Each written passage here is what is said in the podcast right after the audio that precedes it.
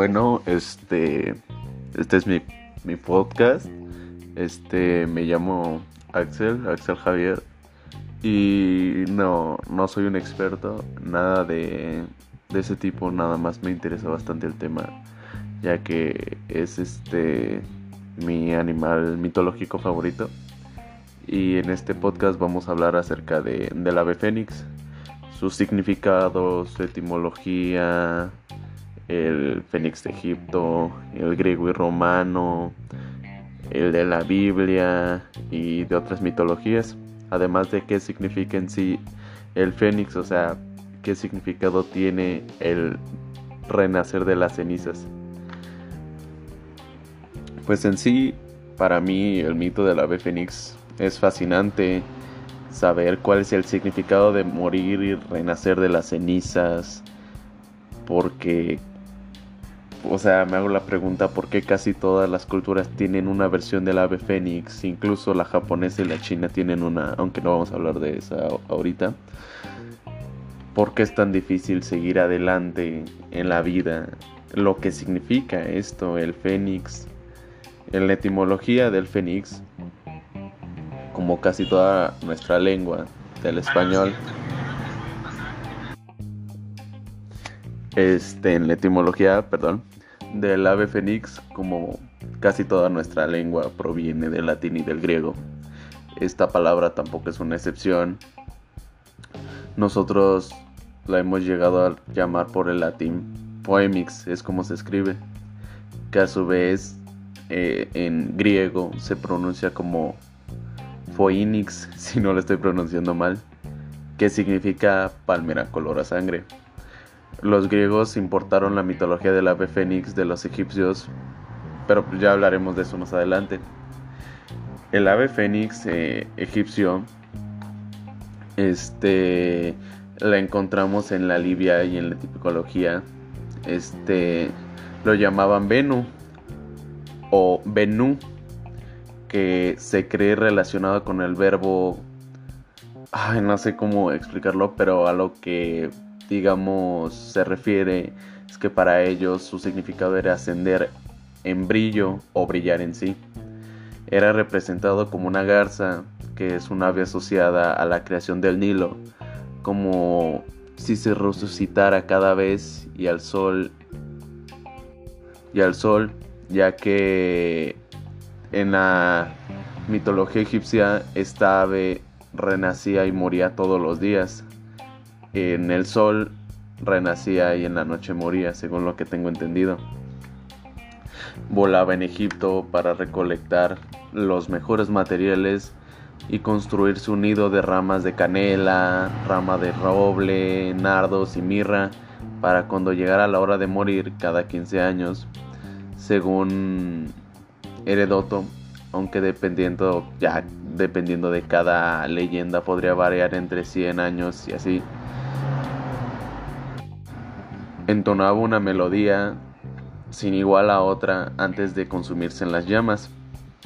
Tres días después, Venus renacía con mucha más fuerza y sabiduría.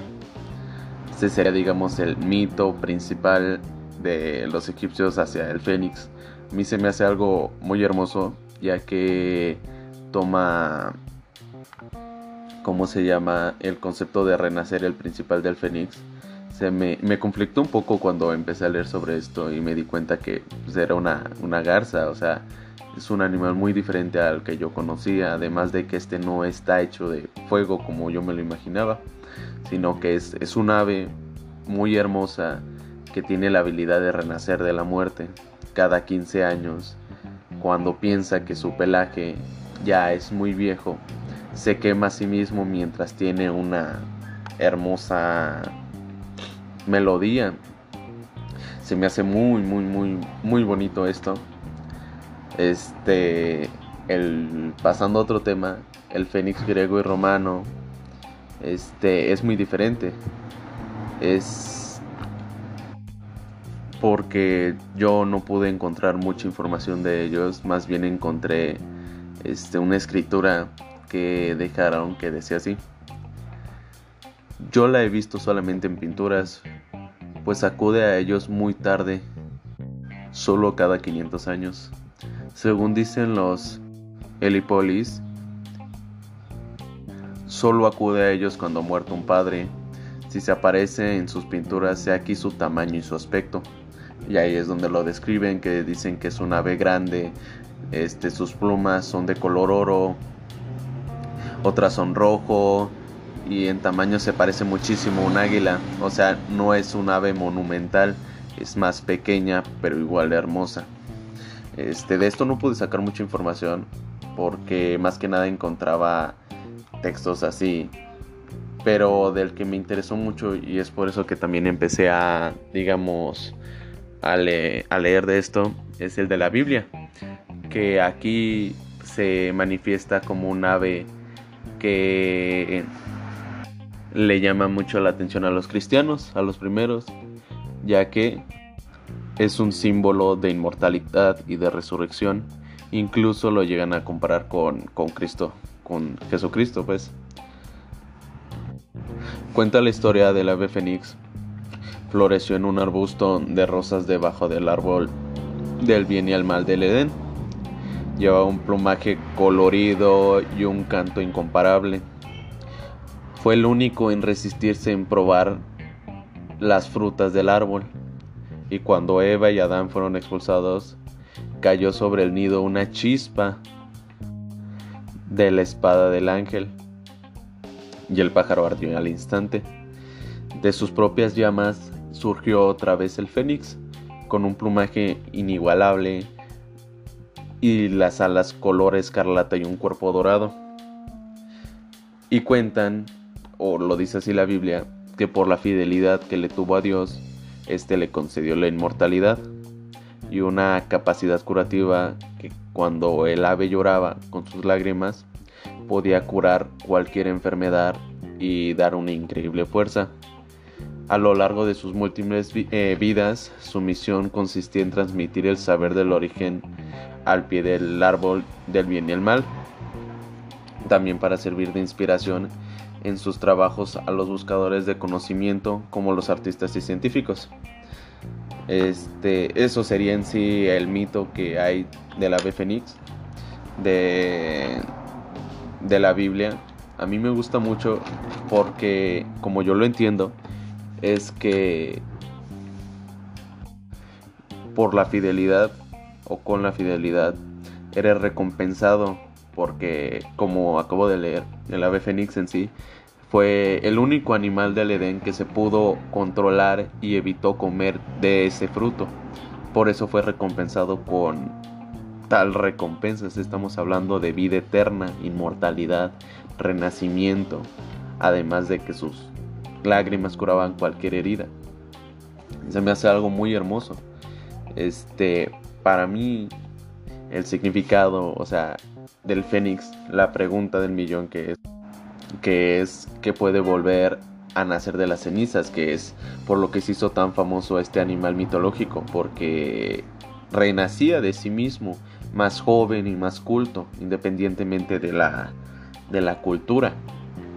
Muchos psiquiatras, psicólogos y personas este, de filosofía han dicho que este simboliza este transformación entre antiguo y nuevo, además de demostrar resiliencia de cada uno, o sea, es decir, la capacidad de adaptarnos a las adversidades y ser mejores tras ese pequeño bache. Un ejemplo muy fácil, tienes un problema, pero lo logras superar, no vas a ser el mismo al inicio del problema y al final de este, porque aprendiste cosas nuevas. Este, a mí, lo vuelvo a decir, es, es algo que a mí me fascina, los animales mitológicos, el creer en estas leyendas y que aunque sea casi nula la posibilidad pueda ser real, o sea, no tanto como lo dice el mito, pero que pueda existir algo parecido. Se me hace muy hermoso. Además de que me gusta mucho imaginar este tipo de cosas. Como yo ya dije, yo no soy experto en esto. Yo nada más soy un, se podría decir, fanático de este tema. Por lo cual, si me quieren corregir o algo, están abiertos a eso. Este sería el primer capítulo, aunque no creo que se extienda mucho porque no hay tantísima información de este hermoso animal, aunque podría ser otro de un diferente animal mitológico. Pero pues hasta aquí se acabaría mi podcast. Gracias por escuchar. Adiós.